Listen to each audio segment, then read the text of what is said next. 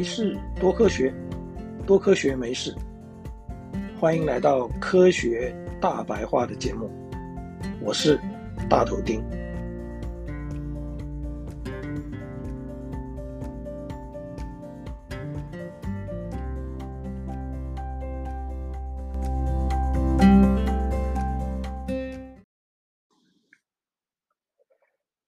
古人说：“眼见为凭。”但是看不到的，就真的不存在吗？那可不一定。电磁波就是一种肉眼看不到，但却是真实存在的波动。不过这样说也不太对，应该是说，除了极小的范围之外，电磁波是不能被肉眼看见的。我们朝向池塘丢一颗石头，所激起的涟漪是一种波。这种波在物理学上叫做机械波。机械波必须要有介质，也就是媒介，才可以传播开来。在这里的介质就是水。声音也是一种机械波。要靠空气来传递。山谷里的回音，是因为声波碰触到远处的高山以后，被反弹回传的结果。但是如果在真空里面，因为没有了空气当作介质，那么就听不到任何声音的。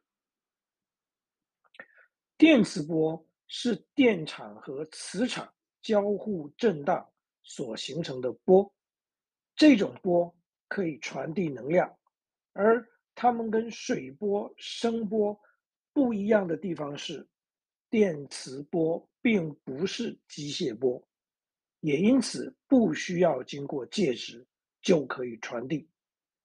它们在真空里面以光速来传播，也就是每秒。三十万公里，换句话说，以这种速度，每秒钟可以绕地球七圈半。尽管电磁波不是机械波，我们仍然可以用池塘里的涟漪，也就是水波，来想象电磁波。涟漪中波跟波的高点的距离。也就是波峰跟波峰之间的距离，就是波长。波长越短的波，能量是越高的。同一块石头造成的涟漪，越接近中心，能量越高，波与波之间的距离就越短。波往外传递，越远的地方，能量越低。波与波之间的距离就越长。了解波长跟能量的关系，对于我们认识电磁波是很重要的。电磁波是一系列波长长短，也就是能量变化很大的波。前面提到，仅有一小段的电磁波是我们眼睛可以看见的。那就是让世界呈现多彩多姿的可见光波了。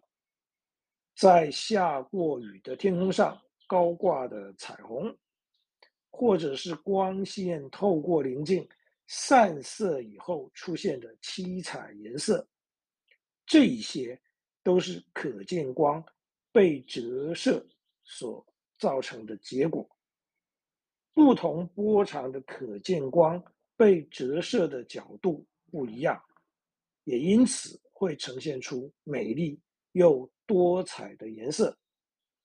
可见光的能量，以我们所说的红、橙、黄、绿、蓝、靛、紫，依这个顺序越来越强。当能量强度越过紫色以后，就到了紫外线，也就是。UV 光的范围，长时间暴露在这一种能量的光线底下，就会晒伤皮肤，甚至造成皮肤癌。所以，我们应该避免长时间曝晒在阳光底下，并且适时使用防晒乳。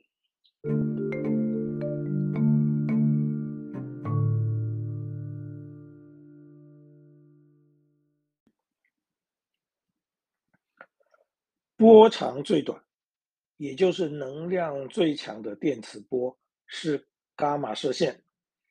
这种射线因为能量强、穿透性高，会造成基因突变，有导致癌症的风险。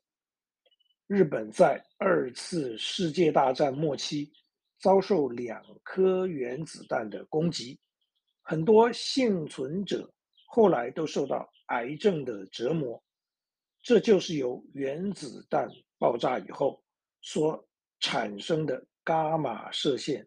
所造成的，受到小心控制下进行的原子核分裂，可以产生具有医疗用途的伽马射线，像是被用来治疗某些类型肿瘤的照射钴六十就是 X 射线是能量比伽马射线稍微小一点的电磁波，现在。也被广泛的用在医疗用途上，像是骨科或是肺部疾病的诊断。X 射线第一次被大规模的用在医疗上，是在第一次世界大战期间，伟大的科学家居里夫人设计并且制作了战地流动。X 光车来诊治战场上受伤的军人。根据统计，居里夫人的流动 X 光车可能诊治超过高达一百万名的士兵。过量的 X 射线同样对人体有害。居里夫人后来死于再生不良性贫血症，应该就是。长期暴露在 X 射线下的结果，在那个年代，人们对放射线有害这件事还不是十分清楚，所以也不懂得要做好防护。居里夫人的实验笔记、论文到现在都还存在大量的放射线，必须要收存在铅所制成的盒子里，想要阅读的人也必须有完善的防护装备。这里提到的高能量对人体有破坏性的伽马射线跟 X 射线，它们所释放的辐射又称为游离辐射。这种辐射可以把电子从原子或分子中给抢走，造成破坏人体细胞内 DNA 的结果。外太空存在大量的游离辐射，虽然大气层起到了保护地球的作用，但仍有部分会落到土壤、水、空气或食物等周遭环境里。所以，一九八零年代，当科学家发现南极臭氧层产生破洞的时候，会显得异常紧张，就是担心高剂量的游离辐射自外太空长驱直入，影响地球的生态。